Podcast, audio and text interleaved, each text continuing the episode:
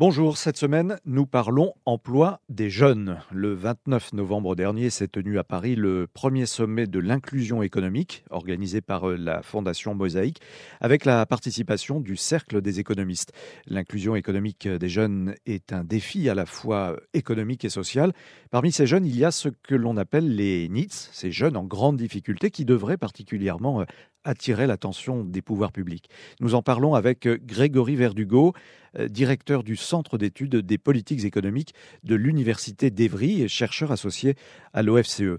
Bonjour Grégory Verdugo. Bonjour. Euh, d'abord, qu'entend-on précisément par NITS N2ETS Bon, alors c'est un terme qui a commencé à être employé effectivement avec euh, l'essor euh, euh, du chômage de masse, souvent qui a frappé les, les pays européens, et notamment pour décrire les difficultés d'insertion d'une catégorie de la population et notamment les jeunes.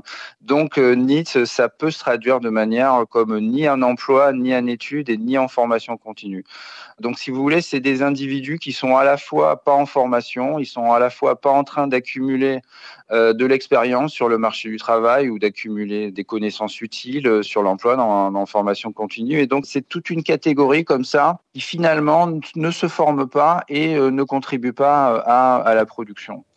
Donc on a vu qu'en fait très rapidement ça concernait énormément les jeunes dans les marchés du travail européens et euh, ça montrait des difficultés d'insertion sur le marché du travail entre 15 et 29 ans. En France, on considère qu'on a à peu près 1,5 million de jeunes qui feraient partie euh, des NITS en 2019, donc c'est tout à fait considérable. Et en proportion, c'est à peu près 13%, 13 des jeunes hein, entre 15 et 29 ans, soit près d'un jeune sur sept. Alors dans une perspective européenne, c'est vrai qu'on se rend compte que la France est, particulièrement euh, touchée par ce phénomène, euh, puisque si on compare avec euh, par exemple, on, voit qu'en Allemagne, on a un taux d'emploi des jeunes entre 15 et 24 ans qui est d'à peu près 48%, tandis qu'en France, il est que de, que de 30%. Et la différence s'explique principalement par une plus forte proportion de NIT en France. Hmm. Il ressort euh, notamment de ce sommet de l'inclusion économique euh, que cette population, donc des, NITS, pourrait générer de belles opportunités euh, économiques et sociales. Qu'est-ce qu'on entend par là? Alors effectivement, alors le problème c'est que c'est des individus qui euh, euh, évidemment ne, ne, contribuent pas euh, à la production et donc ils sont éloignés du marché du marché du travail. Et si on arrivait effectivement à les remettre sur le marché du travail et à leur permettre euh, de, de, contribuer à la production, bah, les effets seraient tout à fait euh, considérables sur le, sur le PIB notamment. Euh, donc il y a des estimations qui, qui nous disent que le coût annuel d'un NIT en France, donc c'est une estimation qui a été faite par la, la Fondation européenne pour l'amélioration des conditions de vie, donc elle, elle, estime que ce serait un coût d'à peu près 12 000 euros par NIT pour la France. Et donc, si l'on fait la somme sur l'ensemble des NIT dans la population, on arriverait à un coût total de 22,2 milliards d'euros euh, soit à peu près 1,1 11% euh, du PIB français. Donc c'est finalement un enjeu euh, tout à fait euh, très important. Hein.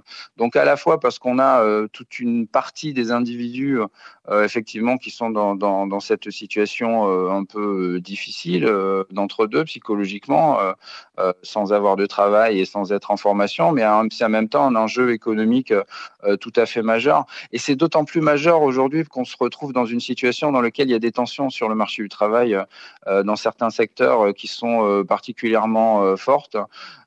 Et donc, ben, on, pourrait effectivement, si l'on arrivait à sortir certains NITS de, de, la trappe dans laquelle ils se trouvent, à, à, les réorienter vers les secteurs et les, et les domaines qui ont le plus besoin de main-d'œuvre en ce moment. Oui, donc il y aurait un coût pour le gouvernement, enfin pour l'État, vous venez de, de l'expliquer, mais il y aurait quand même, et vous l'avez dit aussi, un impact vraiment positif sur le produit intérieur brut. Il est chiffré à plus 0,4%, c'est ça, cet impact positif, si on remet ces jeunes dans le circuit? Exactement, plus 0,4%. Alors ça, effectivement, c'est un impact, un impact à court terme, mais on sait qu'effectivement, quand lorsque vous avez des individus, et notamment des jeunes qui sont éloignés du marché du travail, euh, ça peut avoir des effets persistants sur, euh, sur leur carrière, hein, et euh, donc euh, diminuer leur productivité à plus long terme et diminuer leur salaire. Donc l'impact à court terme, effectivement, serait de 0,4%, mais c'est sûr que à plus long terme, le plus on réduit euh, la part euh, de NITS dans l'économie le plus les, bénéfices cumulés pour l'économie française seraient importants à, long terme. Donc c'est une sorte de borne basse, comme on dit, des, bénéfices. Mais c'est vrai que c'est une question de toute urgence. Grégory Verdugo, euh, quelle politique les pouvoirs publics doivent mettre en œuvre euh, concrètement pour euh, tous ces jeunes? On voit que la part de NITS augmente après 23 ans, après 24 ans et, devient finalement assez importante entre 25 et 29 ans. Donc ça reflète pas mal une sorte d'échec de l'orientation professionnelle. Hein. Souvent, on, on sait qu'en France, on a malheureusement pas mal d'étudiants qui s'orientent vers des formations qui sont moins sélectives et longues euh, par défaut et qui se retrouvent euh, souvent, euh, souvent en échec hein, parce qu'ils sont dans des formations universitaires qui n'ont pas été créées pour préparer directement à l'emploi et qui s'arrêtent souvent avant le master qui donne le, le plus de rendement. Donc, c'est sûr qu'il faudrait arriver à offrir des, des meilleures formations courtes de qualité pour l'instant, ces formations sont rationnées. Euh, donc, plus de, évidemment de, de formation professionnelle, hein, que ce soit celle qui est faite euh, directement par l'entreprise ou des formations plus professionnalisantes dans les universités qui correspondraient plus aux attentes. Euh, c'est sûr que la formation professionnelle est particulièrement puissante parce que ça permet notamment à de nombreux jeunes qui sont dans des milieux qui sont très éloignés souvent du marché du marché du travail, qui sont dans, des quartiers finalement où on peut avoir des exemples moins fréquents d'insertion réussie sur le marché du travail et donc la formation professionnelle finalement permettrait de remédier à l'absence de réseau professionnel et à l'absence de réseau familial euh, qui facilite l'insertion dans l'emploi. Donc ça serait effectivement une principale piste pour euh, faire coïncider un peu mieux, si vous voulez, comme disent les économistes, le, le, le, capital humain, quoi, c'est-à-dire euh, les, les, connaissances de ces individus avec ce qu'attendent les employeurs sur le marché du travail d'aujourd'hui.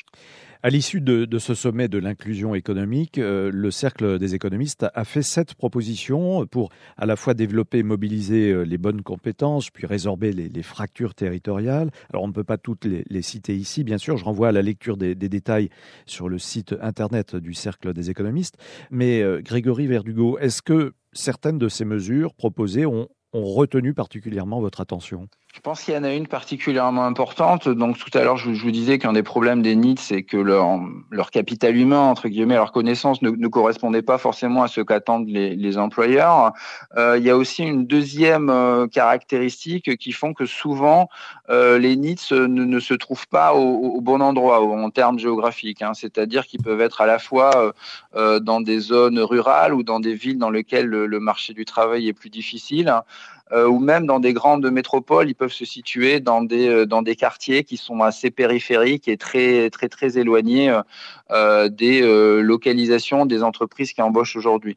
Donc, une priorité pour faciliter l'accès à l'emploi, c'est clairement faciliter le, la mobilité résidentielle. Et ça, ça passe par un meilleur fonctionnement du marché du logement, notamment le marché du logement locatif. Hein. On sait aujourd'hui que si vous êtes, si vous êtes en CDD, hein, ou même si vous n'avez pas d'emploi, ça va être très difficile pour vous, euh, notamment dans les grandes métropoles, hein, notamment dans les endroits finalement qui, euh, euh, dans lesquels les employeurs ont le plus besoin de, de, travailleurs. Ça va être très très difficile pour vous de trouver un logement, de pouvoir finalement vous rapprocher des endroits où se trouvent les emplois. Pour terminer, Grégory Verdugo, est-ce que vous sentez les candidats à l'élection présidentielle préoccupés par ces sujets, voire peut-être certains s'engager sur cette voie-là? On est dans une conjoncture du marché du travail qui est en train de, de, de s'améliorer avec un chômage qui baisse. Donc c'est vrai que ça a un peu tendance à faire euh, diminuer euh, les, euh, les questions de l'emploi dans, dans, le débat public et à les passer sur les seconds plans. C'est assez dommage effectivement parce que on n'est pas à l'abri d'un retournement de conjoncture et effectivement ce qu'on sait c'est que la conjoncture lorsqu'elle se retourne elle est très très défavorable pour les jeunes et que comme disent les économistes hein, la, part de Nice c'est cyclique hein, c'est-à-dire que quand l'économie va mal ben on va voir que les jeunes et la proportion de Nice va avoir tendance à augmenter énormément dans l'économie. Cela va être eux qui vont être les premiers touchés hein, par tous les, re les, retournements de conjoncture. La campagne présidentielle est encore longue et bon, je ne désespère pas de, de voir euh, euh, ces questions revenir dans le débat euh, dans les mois à venir. Merci beaucoup euh, Grégory euh, Verdugo. Je rappelle euh, que vous dirigez le Centre d'études des politiques économiques de l'Université d'Evry. Vous êtes professeur d'économie et puis êtes également chercheur associé à l'OFCE, l'Observatoire français des conjonctures économiques.